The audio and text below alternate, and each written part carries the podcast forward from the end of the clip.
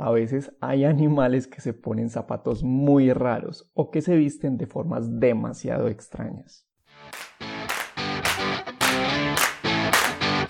Esto es otro podcast de ciencia. Un podcast hecho por tres biólogos a los que nos gusta hablar de las cosas ñoñas, divertidas y a veces controversiales de la ciencia y la naturaleza. Esto es otro podcast de ciencia. Hola, bienvenidos a un nuevo episodio de otro podcast de ciencia. Yo soy Elisa y hoy estoy con David y con Elizabeth. Hola chicos, ¿cómo están? Hello compañeras, todo muy bien por acá, ¿ustedes cómo van? Hola chicos, yo muy bien por acá con muchas ganas de que empecemos a hablar de este tema tan interesante. Hoy entonces vamos a continuar con la serie que llamamos Wild Sex.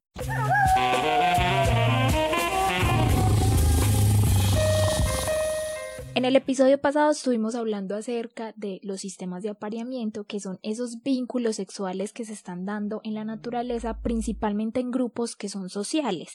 Entonces ahí hablamos acerca de la monogamia, de la promiscuidad, dimos algunos ejemplos muy chéveres y rompimos unos cuantos corazones, pero el capítulo en sí está muy chévere, así que los invitamos a que vayan y lo escuchen si no lo han escuchado.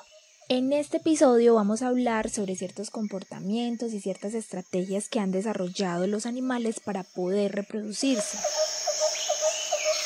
Escogimos algunos ejemplos que nos parecen bastante curiosos a nosotros, sin embargo sabemos que no son los únicos, pero decidimos traer estos porque fueron los que más nos impresionaron y creemos que pues, ustedes sí tienen que conocerlos porque son bastante curiosos e interesantes, pero obviamente no son los únicos, hay un montón de estrategias y conductas reproductivas que pues obviamente se nos quedarán por fuera, pero esperamos que a ustedes también les parezca así de curiosos como a nosotros. Es importante mencionar que toda esta variación en el comportamiento reproductivo puede estar asociada a diferentes momentos de la reproducción.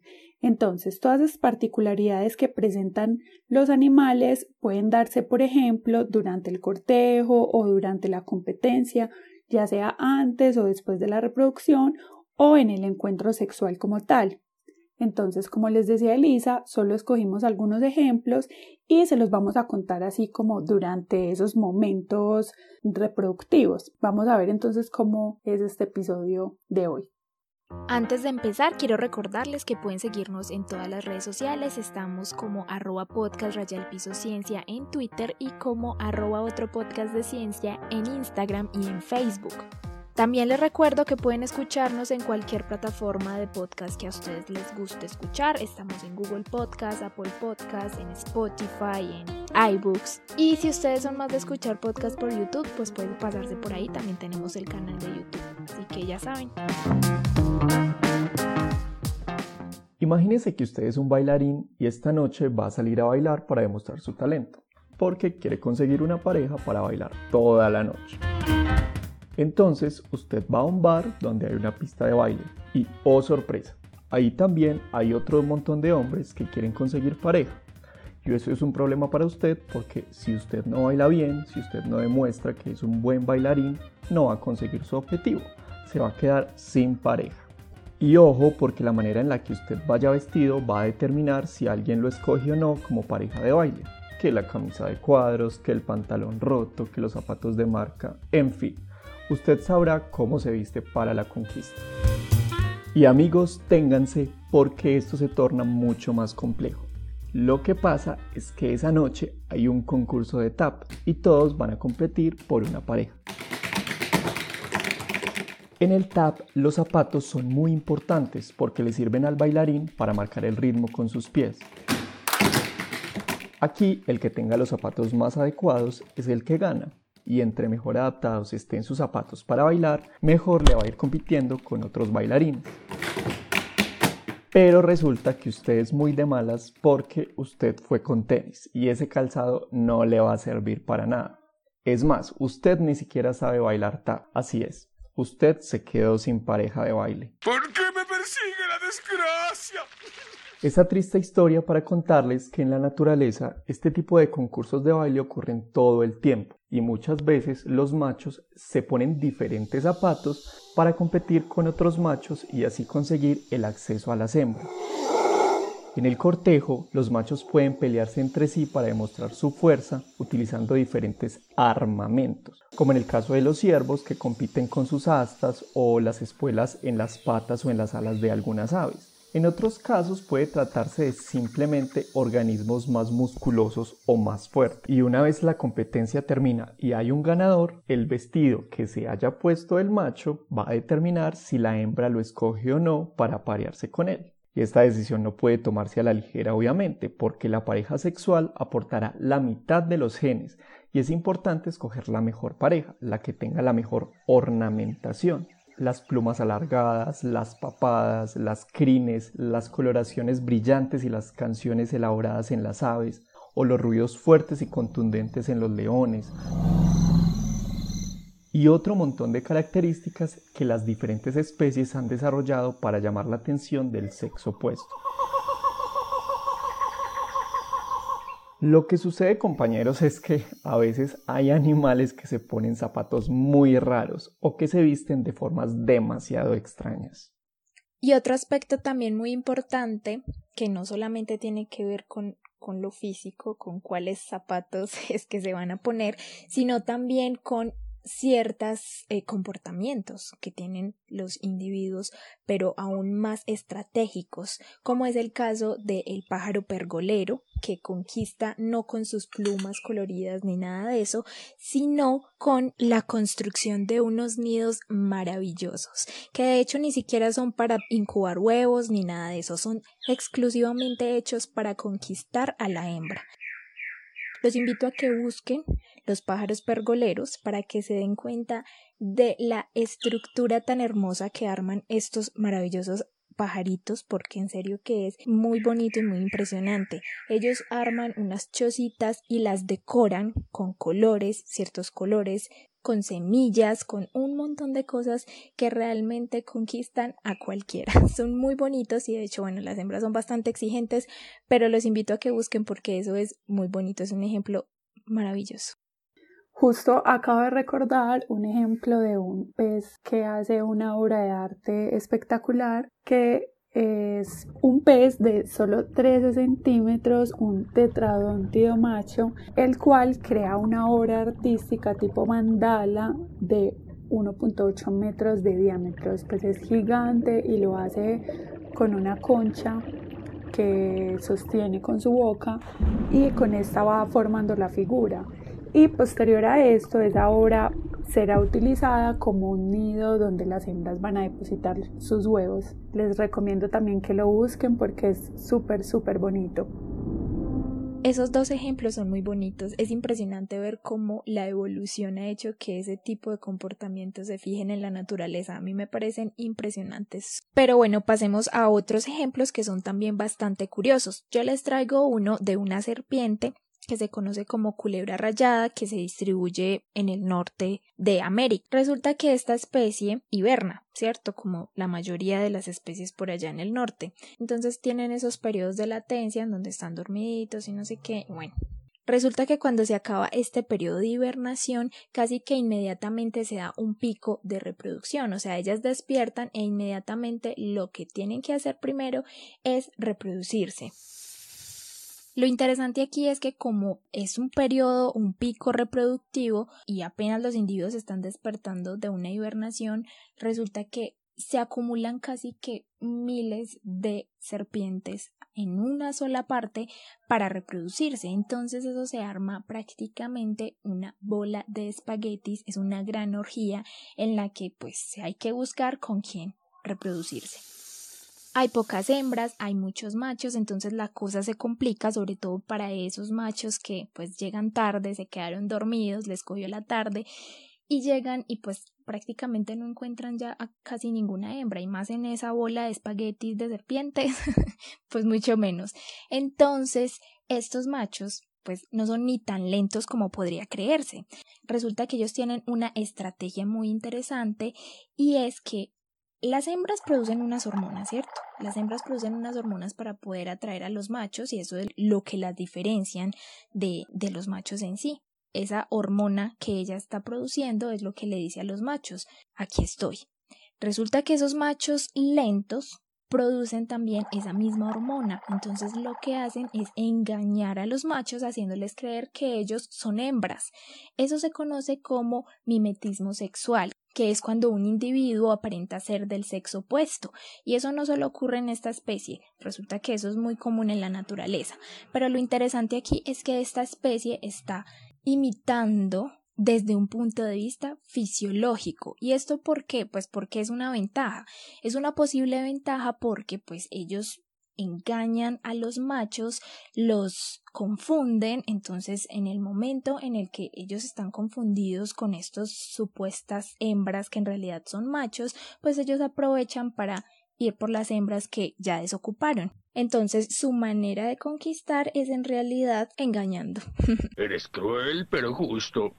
Increíble este caso de las serpientes. A veces una mentira piadosa puede salvar a un individuo que en realidad no tiene el mejor vestido para atraer a la hembra. Supongo que no está mal decir una mentirita de vez en cuando. Pero bueno, sigamos con otro ejemplo. ¿Creen ustedes que el tamaño importa? Mm, no sé. Depende del contexto, tal vez. no sé. Llevándolo al mundo de los peces, ¿creen ustedes que el tamaño importa? En los peces, pues no sé, dependiendo de qué estamos hablando, de tamaño de qué. Yo diría que el tamaño en sí de un pez podría decir que sí importa. Pero si estamos hablando de otra estructura, pues no, no me lo imagino, la verdad. Pues yo creo que muchas veces en la naturaleza el tamaño se importa.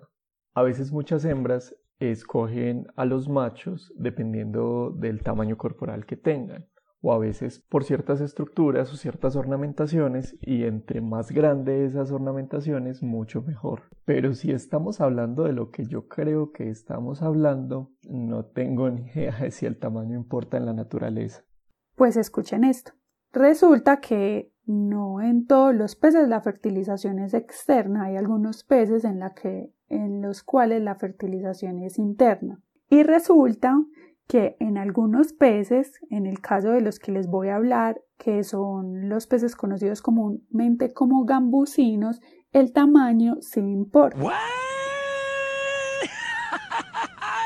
Estos peces poseen lo que se conoce como un gonopodio que les sirve para inyectar la esperma a las hembras. Estos peces, imagínense ustedes que en estos peces el gonopodio puede medir hasta el 70% de la longitud del cuerpo del pez. Es supremamente grande. ¿Y cómo hicieron para darse cuenta que el tamaño importaba en estos peces? Pues resulta que lo que hicieron unos científicos fue introducir a una hembra en un acuario y proyectaron la imagen de dos machos, una en cada lado, y lo que hicieron fue manipular el gonopodio de cada uno para que se viera uno más grande y uno más pequeño. Y adivinen, en todas las pruebas la hembra hacia dónde nadó.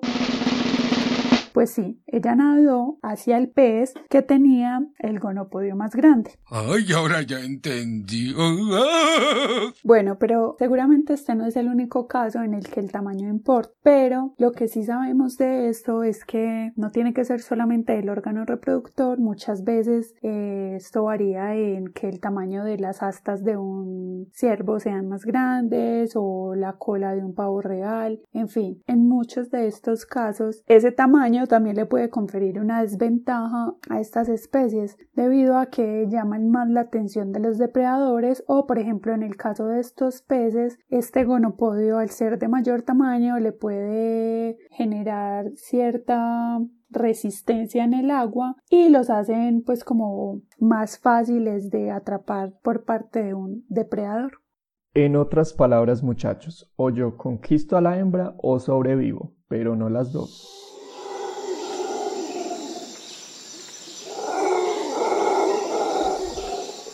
Pero bueno, sigamos con estos ejemplos. A mí de las cosas que suceden en la naturaleza me parece que esta es una de las más extrañas e interesantes también. Resulta que hay una especie de pulpo que tiene una coraza, así como los caracoles. Esta especie se llama Argonauta argo y pues tiene una manera muy extraña de competir por la fertilización de los huevos de la hembra. Resulta que los machos de esta especie de cefalópodo, que en realidad son bastante pequeños, tienen el 10% del tamaño de la hembra, han desarrollado una especie de pene desprendible. Lo que hace este macho es literalmente lanzarle a la hembra una extremidad modificada y esta extremidad tiene adentro los espermatozoides. A esta estructura se le denomina un ectocótilo.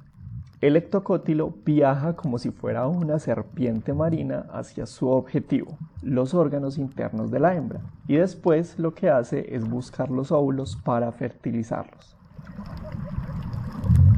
Y aquí les va un dato bastante interesante. Dicen que se han encontrado hembras que pueden acumular varios de estos ectocótilos en su interior y los óvulos pueden ser fertilizados por varios machos. La parte triste de esta historia es que después de perder el ectocótilo, los machos mueren y para colmo de males, las hembras siguen creciendo y reproduciéndose. ¡Wow! Ese ejemplo está increíble. La verdad es que no lo conocía y me genera mucha curiosidad, entonces ya mismo voy a buscarlo. Pero ya terminando como este, este primer momento, por decirlo así, ¿qué pensarían ustedes si yo les dijera que hay una hembra que solo tiene entre 8 y 12 horas para reproducirse? Pues resulta que las hembra prefieren vivir en soledad y son indiferentes a los machos durante casi todo el año. Pues resulta que son solo fértiles durante este tiempo y pues una vez al año y el resto del año tienen la vagina sellada con una membrana. Entonces durante este corto periodo lo que pasa es que se disuelve esta membrana y se produce como una mucosidad olorosa que ellas esparcen para atraer a los machos. También esparcen orina y van frotando sus genitales en algún objeto cercano que pues es como lo que va a atraer al macho hacia ellas. Los machos deben enfrentarse y que el más fuerte, pues tienen que ganar el amor de esta hembra tan esquiva. Y aquí viene la segunda parte divertida de esta historia. ¿Cómo se les ocurre a ustedes que el macho la conquista? Pues el macho se sitúa a una distancia aproximada de dos metros y baña a la hembra con su orina. También hay algunos casos en los que los machos pues no, no se hacen tan lejos de la hembra, sino que simplemente se hacen cerca de ella y desde ahí pues la orina. Esta orina estimula la ovulación y si es pues el macho indicado, entonces ella se voltea, se gira y levanta la colita para proteger pues al macho de todas estas espinas y empieza la reproducción. Después de esto la hembra se va en busca de otro macho, pues tiene que aprovechar este corto periodo de reproducción. Bueno, pero ahora sí, vamos a reproducirnos después de haber encontrado el indicado o la indicada. Pasemos al siguiente momento. Y es que luego de escoger pareja, aunque siempre se puede cambiar de opinión, hay ciertas estructuras y comportamientos únicos en algunos grupos de animales. Por ejemplo, los tiburones y las rayas macho tienen un órgano reproductor tubular conocido como pterigopodio con el cual transfieren el semen a las hembras. Lo más particular de esto es que tienen dos pterigopodios, aunque solo sea la penetración con uno de estos. Similar a esto, está el caso de las serpientes y los lagartos, los cuales no tienen un solo pene, sino dos que se conocen como hemipenes, y solo se usa uno a la vez y se cree que alternan su uso entre cópulas. Algunos hemipenes de los lagartos y las serpientes poseen diminutas espinas y ganchos. Pero en algunos reptiles también hay el caso de que, como en las tuátaras, de que los machos no tienen pene. Estas tuátaras son parecidas a los lagartos. Pero no solo se trata de las estructuras, también de algunos comportamientos. Por ejemplo, el sexo oral, que algunos murciélagos no solo practican, sino que al parecer les confiere una ventaja evolutiva pues al parecer el sexo oral prolonga el tiempo de cópula de los machos. Bastante interesante. Pero pues este no es el único caso de sexo oral tampoco. y eh, en este caso eh, cumple un papel importante en la fecundación y es el caso de las coridoras que son un género de peces común en los acuarios, tal vez lo hayan, los hayan visto por ahí, en el cual la hembra ingiere el semen directamente de la abertura genital del macho y este semen atraviesa el tubo digestivo de la hembra y luego es liberado sobre los huevos que ella recién expulsó. Yo me pregunto, ¿será que este recorrido hará algo en esta semen? Bueno, ni idea. Lo que sí les cuento es que viaja a una velocidad increíble, en promedio unos 4 segundos. Bueno, imagínense ustedes esto, vamos a escuchar otros ejemplos más. Y hablando de comportamientos únicos en animales, yo les traigo uno bastante particular. Cuando ustedes piensan en la vida sexual de una babosa, bueno, no, nadie piensa en la vida sexual de una babosa, ni siquiera piensan en las babosas, porque normalmente son repudiadas las muy pobres pero yo sí voy a decirles que su vida sexual es muy particular. Empecemos por decir que ellos son hermafroditas, al igual que muchos otros moluscos, como por ejemplo los caracoles, es decir, tienen ambos sexos y en el caso de este tipo de moluscos tienen ambos sexos al mismo tiempo. No es como en el caso de los peces, que nosotros hablamos en, en, el primer capítulo de Buscando a Nemo, que hay una transición de macho a hembra, sino que en este caso ellos son hermafroditas, tienen los sexos al mismo tiempo. Entonces, ¿qué es lo curioso? Ellos tienen un cortejo bastante romántico, puede durar varias horas. Entonces, cuando se encuentran dos individuos, hermafroditas, este caso no es un macho y una hembra, sino que son individuos que tienen ambos sexos, se encuentran, hacen un baile que dura varias horas. Listo, ese es el antes. Pero aquí lo interesante es cuando se encuentran como tal. Ellos pueden subir a un árbol, a una rama, lo que sea, y de ahí empiezan a desprender una especie de babita ellos dos empiezan a fusionarse, se entrelazan entre sí y empieza a emerger una estructura que podría decirse es algo parecido a un pene, pero en este caso se llama gonoporo. Esta protuberancia genital empieza a emerger de los dos individuos que se están apareando o que están pues como en esta danza sensual. Se entrelazan y fertilizan a cada individuo, es decir, un individuo fertiliza a uno y el otro al otro, o sea, hay una fertilización cruzada, se está dando al mismo tiempo. Me parece interesante notar en esta estrategia reproductiva que como los dos organismos que están interviniendo en el apareamiento están siendo fecundados, entonces los dos van a producir descendencia, lo cual es mucho más efectivo o mucho más eficiente si se quiere que cuando solo los óvulos de uno de ellos son fecundados. Sí, al final las babosas no son tan aburridas como podrían parecer. Como ya habíamos visto con las serpientes que nos estaba contando Elisa, una de las formas de reproducirse, de intentar reproducirse, es el engaño.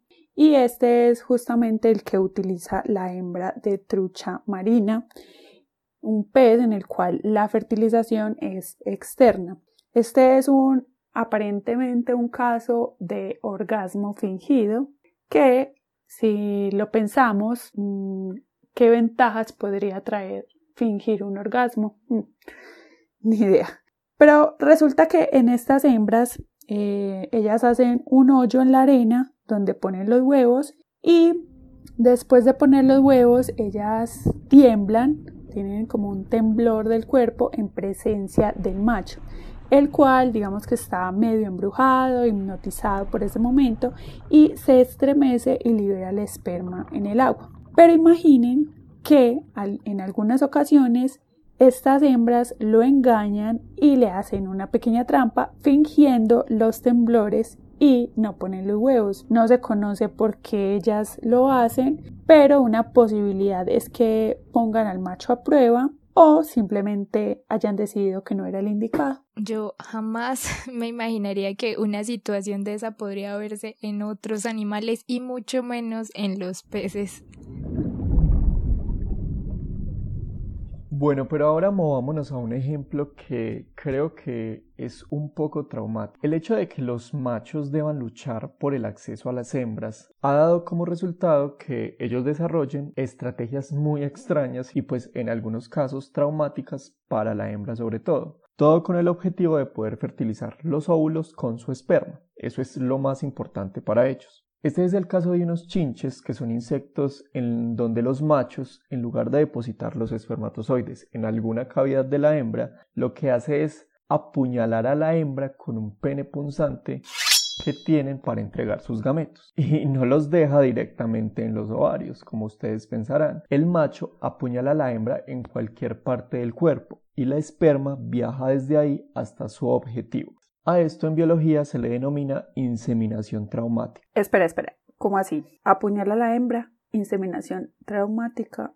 Eso está un poco fuerte. Es un caso en el que las hembras terminan sufriendo. Ay, no. ¿Cuál es el desenlace de esa pobre hembra? Pues sí, en realidad la hembra sale bastante herida y en muchos casos, si el macho se sobrepasa con esas punzaciones, es posible que la hembra muera ya sea por todas las heridas que tiene o bien porque esas heridas se infectan y la hembra muere de una enfermedad. Sí, el ejemplo está un poquito traumático, pero bueno, es que veníamos con una onda un poco más calmada, pero sabemos que en la naturaleza pasan cosas muy, muy extremas y que suceden en especies específicas, pero bueno, la evolución actúa así para esa especie y da la mala casualidad de que no es muy conveniente y eso lo vemos en muchos otros casos. Pero bueno, vamos a ver que en los ejemplos, en otros ejemplos de aquí adelante que no son las únicas que sufren. Ay, no, este ejemplo está un poquito triste, pero pues sí, esto es lo que pasa en la naturaleza en diferentes casos, pero eh, no lo hagan en casa, cero violencia contra las mujeres y contra los hombres. Bueno, entonces pasemos a un ejemplo un poquito más bonito. Este es un ejemplo más conocido, pero que no quisiera dejar pasar por alto porque pues igual es algo que siempre estamos por ahí preguntándonos cómo pasará. Y es el caso de los machos que quedan embarazados. Mm, por ejemplo, los caballitos de mar, los peces pipa y los dragones de mar que pertenecen a la familia Signatidae que si no, les, si no los conocen, les recomiendo que vayan y los busquen porque son bastante, bastante bonitos. Eh, estos, pues al igual que otras especies, tienen un ritual de cortejo bastante lindo, es un baile e incluso cambian de color. Los caballitos de mar, ellos eh, se enganchan con sus colas y ahí es pues como en, en el momento en el que se da esa fecundación estos tienen una bolsa, que es la bolsa de cría, en la cual las hembras depositan los huevos que no están fertilizados y cuando estos huevos están en la bolsa del macho, este libera la esperma en la bolsa para fertilizarlos. Entonces uno pues, podría pensar que es algo similar a lo que pasa otros peces que ponen eh, la hembra pone los huevos en el sustrato y el macho simplemente los fertiliza, pero no. Fisiológicamente en estos peces es mucho más complejo porque la hembra libera los huevos en esta bolsa. Estos tienen una cáscara pues como externa que se rompe y el tejido del macho es el que los protege. Crece pues como alrededor de estos huevos y los protege Además, mantiene sangre fluyendo alrededor de los embriones, controla las concentraciones de sal y les proporciona oxígeno y nutrición. Entonces, pues esto es prácticamente lo que haría un embarazo de una hembra. Y bueno, entonces este es un ejemplo bastante bonito que seguramente algunos se pregunten bien cómo es el proceso, entonces ahí les queda. Estos ejemplos nos muestran que los animales tienen muchos comportamientos muy variables y muy extraños durante la reproducción. Y uno piensa, bueno, pues ya se reproducen y la cosa acaba ahí. Y pues resulta que no, no es tan así. La cosa no termina ahí, la competencia sigue.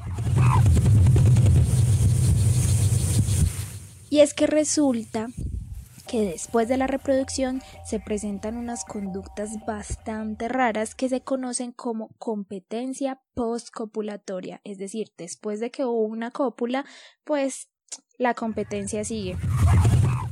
Y es que existen casos tan raros como por ejemplo que hay hembras que pueden guardar esperma de diferentes machos y luego escoger con cuál fertilizar. Esto puede suceder en algunos mamíferos como por ejemplo en los murciélagos y también es muy común encontrarlo en los insectos.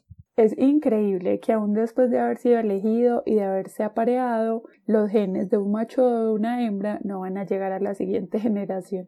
Bueno, y no solo eso, hay un montón de comportamientos súper raros que en serio sorprenden un montón y aquí vamos a contarles algunos de ellos. Así es, y yo creo que muchos de nosotros hemos escuchado hablar eh, sobre la viuda negra. Y no, no estamos hablando de Scarlett Johansson y de su personaje en las películas de Marvel. Te pondré en espera. Seguro han escuchado muchos comentarios que rondan alrededor de esta especie, que entre otras cosas no es una, sino un grupo de especies que pertenecen al género Latrodectus, llamadas en conjunto las viudas negras. Uno de los mitos más escuchados es el de su veneno, que es bastante potente la verdad, tanto que puede matar a mamíferos pequeños y hasta a nosotros nos puede causar ciertos problemas. De las vidas negras, pues las más conocidas son las hembras, que son bastante grandes, miden casi 2 centímetros y pues ya sabrán que les dicen vidas negras por lo que sucede después del apareamiento. Así es, se comen al macho. Este es un comportamiento que se ha observado también en otras especies como en las mantis religiosas. Y también este comportamiento es conocido en pulpos. Pero esperen ahí un momento porque es hora de derribar este mito y es que muchas especies de vidas negras en realidad no tienen este comportamiento y en muchos casos el macho escapa invicto del apareamiento. Y yo creo que esto hace que estos organismos eh, sean bastante miedosos o los hagan ver de esa manera. Aparte de que la mayoría pues les teme a las arañas. ¿Ustedes sabían que el miedo a las arañas está por encima del miedo a las serpientes o a las alturas en el top 5 de miedos a nivel mundial? Y sí, estas arañas a veces pueden parecer peligrosas, pero cuando se trata de la reproducción de la vida negra del oeste, cuya especie es llamada Latrodectus hazelti, el macho es el que lleva la delantera, y no precisamente por su esfuerzo y emprendimiento. Resulta que los machos miden la mitad de lo que mide la hembra y no construyen sus telarañas, sino que viven cerca de las telarañas de las hembras. Cuando llega la hora de reproducirse, los machos son atraídos por un olor que secreta la telaraña y cuyo objetivo es que un grupo de machos eh, llegue a la hembra y así ella pueda escoger. Pero eso no está en los planes del macho, pues él básicamente lo que hace es secuestrar el hogar de la hembra y la hace básicamente pedazos, la destroza. Empieza a cortar los hilos finos que la hembra construye y todo esto con el fin de acorralarla en una esquina. Cuando el macho ya tiene a la hembra donde él quiere y donde ella ya no tiene a dónde ir, el macho lo que hace es montarse sobre ella y empieza a producir unas vibraciones con su abdomen que le indican a ella que es hora de aparearse. Pero ojo aquí porque además de todo lo que ya escuchamos antes, también el macho lo que hace es fabricar un tapón llamado émbolo que impide que otros machos depositen su esperma en la hembra. Bueno, pero esto aún no ha terminado muchachos, porque todavía falta el comportamiento más extraño de todos en esta especie. Resulta que pasa lo que ya sabemos, la hembra se come al macho. Pero a diferencia de lo que todos piensan, lo que hace el macho es abrazar a la hembra y se autosacrifica. Él se queda ahí, listo para ser comido. Lo único que tiene que esperar es a que la hembra lance su primer mordisco. Este comportamiento me parece bastante interesante porque puede darle a la hembra una cantidad extra de energía para cuando ponga sus huevos. Hay casos que son también pues una cosa bastante extrema, aunque ya hemos dicho cosas bastante extremas, pero este también es bastante raro, y es que hay machos que pueden poner tapones en los conductos reproductivos de las hembras para que no se reproduzcan con ningún otro macho y así garantizar que la progenie que viene sea de ellos y pues que la hembra no se pueda reproducir con otro macho, es decir, la sella una vez se han reproducido y así queda sin más que hacer. Este comportamiento es muy común en artrópodos, en algunos insectos, en arañas también, pero también se han visto otros casos en mamíferos y también en aves. O sea, es más común de lo que en realidad uno podría creer. Bueno, y yo tengo un ejemplo, un ejemplo digamos a otro nivel de lo que Elisa nos estaba contando, pero una competencia también entre machos. Este es un ejemplo de competencia, de competencia después del apareamiento entre machos, pero en el que la hembra termina teniendo el control. Y es que aunque la fertilización sea interna o externa, la hembra es la que suele tener mayor control en este proceso. Este ejemplo es en libélulas. En este caso, eh, los machos dedican gran parte, pues la primera parte del apareamiento, a extraer el eyaculado de otros machos que se habían apareado antes con la hembra. Esto lo consiguen gracias a que tienen en sus órganos reproductores una serie de espinas con las que atrapan la esperma y la expulsan al exterior. Pero como les decía, la hembra tiene como una respuesta a esto y es que tienen más de un órgano donde almacenan este eyaculado. Entonces, gran parte de la esperma que la hembra recibe queda almacenada lejos del alcance del macho y pues este no podrá extraer todo durante el apareamiento.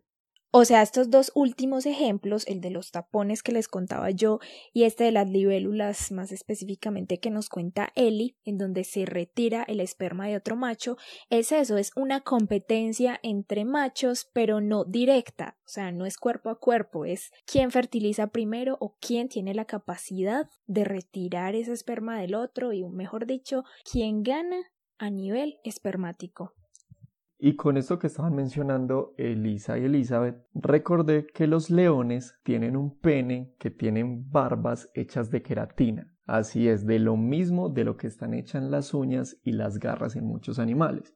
Resulta que cuando el macho introduce su pene en la vagina de la hembra, el útero literalmente se rasga y eso pues yo creo que es bastante doloroso para, para la hembra. Eh, la función que tienen estas barbas es limpiar la vagina de la leona de la esperma de otros machos que ya, que ya se hayan apareado con ella. Y lo que hace ese movimiento es enviar señales al cerebro para que se inicie la liberación de los óvulos y para que se den más rápido la unión de esos dos gametos masculinos y femeninos. Pero bueno, el ejemplo que les traje para esta parte de la que estamos hablando es también bastante raro y ya van a ver por qué. Resulta que hay un tritón que para los que no lo conocen es como un tipo de salamandra que dependen mucho del agua y que tienen todo su ciclo de vida asociado a las fuentes hídricas. La especie se llama Tarica torosa y es un tritón eh, llamado el tritón de California o californiano y los machos durante la mayor parte de su vida están en bosques, están en el bosque tranquilos, pero durante el invierno experimenta lo que se denomina una llamada de agua. Y lo que pasa es que él siente la necesidad de volver al lugar donde nació para poder reproducirse, que puede ser un arroyo, una quebrada o un río, por ejemplo. Pero eso no es tarea fácil, porque para ello debe recorrer una enorme distancia hasta llegar al lugar donde se va a parear. De hecho, muchos tritones mueren atropellados en las carreteras intentando hacer esta migración. Y pues cuando alguno finalmente logra llegar a su destino, sufre una transformación increíble. Los machos adquieren una piel mucho más húmeda, la cola se extiende mucho más, se vuelven mucho más grandes, en fin, un montón de cambios que les van a ayudar a regresar a su antigua vida acuática. Y es ahí ya cuando se pueden poner en la tarea de buscar pareja y finalmente aparearse. Cuando esto ocurre, los machos se posicionan encima de la hembra en un modo de apareamiento llamado amplexo y se pueden quedar ahí por horas e incluso se han reportado tritones que se quedan días en este amplexo Cuando termina todo este ajetreo, pues el macho ya está listo para irse y recuperar de nuevo su vida terrestre en el bosque. Bueno, casi listo. Lo que parece realmente raro en esta especie es que una vez que la hembra pone los huevos, el macho toma unos cuantos para él y se los come. Sí, así es. Hay canibalismo en esta especie. Y pues lo que se cree es que el macho lo hace con el objetivo de tener un poco de energía para el viaje de regreso. Y pues por supuesto los huevos que sobreviven a este comportamiento caníbal se convertirán en nuevos tritones. Pero es bastante raro este caso. Ay, tan lindos los tritones, son muy bonitos y que pesar de los que mueren atropellados en las carreteras. Y pues muy conchuditos los papás que se comen a los huevos, pero eh, pues siempre es un viaje largo y seguro están muy cansados de ese gasto energético en todo este proceso. Yo les cuento que he leído un poco sobre peces en los que también pasa esto, pero es porque la hembra deposita los huevos en la boca del macho, es donde ellos los cuidan. Entonces, estos machos se comen algunos huevos. Por esta razón, la hembra tiene como una estrategia en la que tiene algunos huevos que no son para fertilizar, sino que sirven como alimento para el macho. Me gustaría que notaran algo en todas estas conductas sexuales que hemos mencionado y es que entre machos y hembras existe algo así como un conflicto de intereses con respecto a la energía y el tiempo que se invierte en sus estrategias reproductivas. Por ejemplo, si hay una monogamia perfecta entre un león y una leona, por ejemplo, entonces los intereses entre los dos sexos están algo así como alineados y no hay ningún conflicto de intereses. Pero si la hembra se aparea con un león que no tiene las mejores características, entonces es mejor que ella busque otros machos con los cuales aparearse, ya que eso le puede traer mejores características para sus crías. Y aquí pues ya tenemos un conflicto porque el primer león está perdiendo, porque todo ese esfuerzo que gastó para aparearse no va a dar lugar a unas crías que son suyas sino que esas crías van a ser de otros machos. Y por ejemplo, si en estos leones hay cuidado parental, entonces ese león que se aparió primero con la hembra va a resultar cuidando hijos que no son suyos. Entonces ahí va perdiendo doblemente. En este sentido, que el macho cuide a la hembra después de que se aparean para que ella pues, no se vaya con otros machos, le confiere una ventaja a él, pero pues hay un nuevo conflicto con la hembra y así sucesivamente pues van surgiendo conflictos de intereses entre los dos sexos que van a dar lugar a todo ese montón de conductas reproductivas que hemos escuchado hoy y que les quisimos dejar con estos pocos ejemplos porque aún quedan muchos más por conocer. Entonces, vimos una pequeña parte de la gran diversidad de estrategias y comportamientos que tienen algunos animales en todo lo que es el proceso de reproducción sexual, tanto el antes como el durante e incluso el después, un momento que uno cree que en donde ya debería haber terminado toda esta situación, pues sigue habiendo competencia. Pero es importante aclarar que todos este tipos de comportamientos y estrategias no son pensados por los individuos, es decir, ellos no racionalizan esos comportamientos. Son una cantidad de procesos y fuerzas evolutivas que ayudaron a fijar ese tipo de comportamientos y estrategias que de algún modo les confiere una ventaja o de algún otro modo no fue una desventaja. Es muy cierto lo que Elisa menciona y sería bueno pensar en que todas estas estrategias sexuales y estos sistemas de apareamiento que vemos en el reino animal son bastante complejas y dictan la manera en la que los machos y las hembras se relacionan entre sí. Y eso a su vez pues va a definir la forma en la que cada una de las especies cambian y evolucionan. Bueno, y con esto terminamos este episodio, esta segunda parte de nuestra serie Wild Sex. Esperamos que hayan pasado un buen rato y que se hayan sorprendido tanto como nosotros con este montón de ejemplos de conductas y estrategias reproductivas en los animales. En el próximo capítulo por fin dedicaremos un capítulo entero a las plantas. En las plantas la reproducción es bastante diferente, aunque vamos a ver que también hay cosas muy similares, pero ya saben, para el próximo capítulo no se pueden perder el sexo salvaje en las plantas.